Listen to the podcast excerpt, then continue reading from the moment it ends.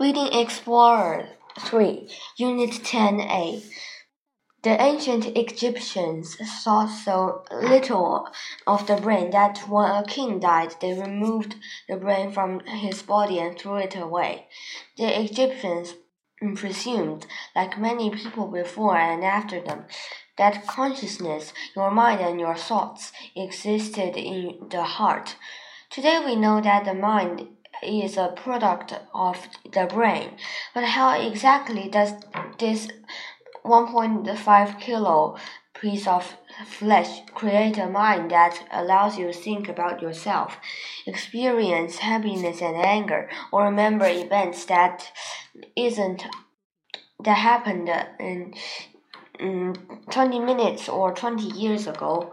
This isn't a new question. Today, however, powerful new techniques for visualizing the sources are, are of thought, emotion, behavior, and memory are transforming the way we understand the brain and the mind it creates.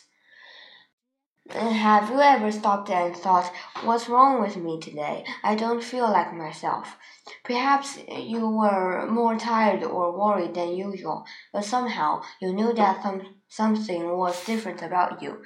This self awareness, the ability to think about yourself and how you are feeling, is an important part of being human.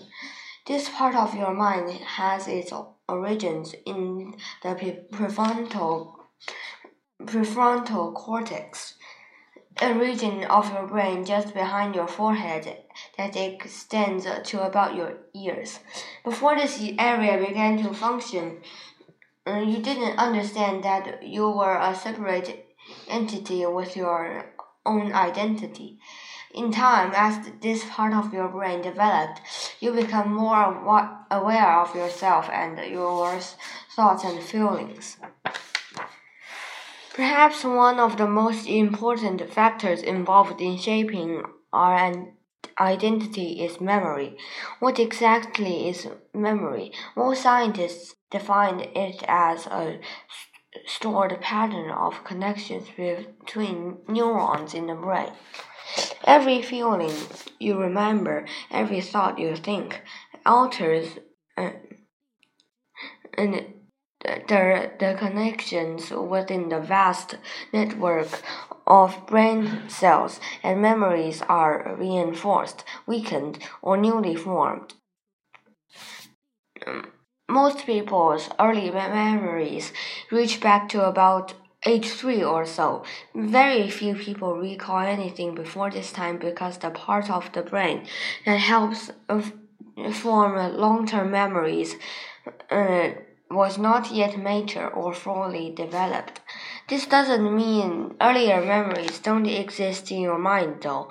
Some scientists believe uh, highly emotional memories, especially those associated with intense fear, uh, might be stored in other structure in the brain that might be functional at birth.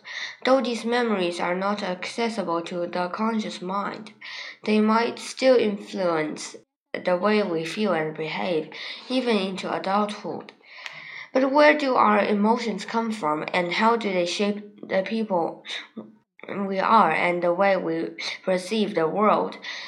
Forty years ago, psychologist Paul Ekman demonstrated that facial expressions used to exhibit certain emotions are recognized by people everywhere. Ekman suggested that these emotions and their corresponding facial expressions evolve to help us deal quickly with situations that can affect, affect our welfare.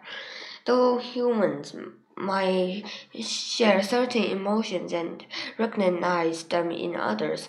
We don't all have the same emotional response to every situation. In fact, many emotional responses are learned and stored in our memories.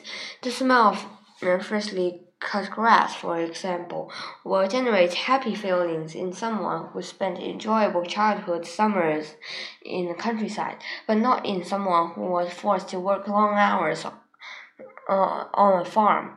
Once an emotional association like this is made, it is very difficult to reverse it. Emotion is the least flexible part of the brain, says Ekman. But we can learn to control our emotions by causes and by not reaching automatically to things in our environment. But is it really possible to control our emotions? Researcher Richard Davidson has demonstrated that people who experience negative emotions di uh, display activity in their right prefrontal cortex. In those with a more positive perspective, the activity occurs in the left prefrontal cortex. Uh, could we, Davidson wondered, control this activity and shift our mental state away from the negative feelings toward a, toward a calmer state of mind. To answer this question, Davidson worked with a group of volunteers in the United States. One group received eight weeks of training using different meditation and relaxation um, techniques, while other group did not. By the end of the study, those who had meditated and accomplished their goal, they showed a clear shift in brain activity toward the left, happier prefrontal cortex. For centuries, people have studied the brain, but it is only in recent years that we have really started to learn how it works. Nevertheless, there is still a long way to go before we understand our mind's many complexities.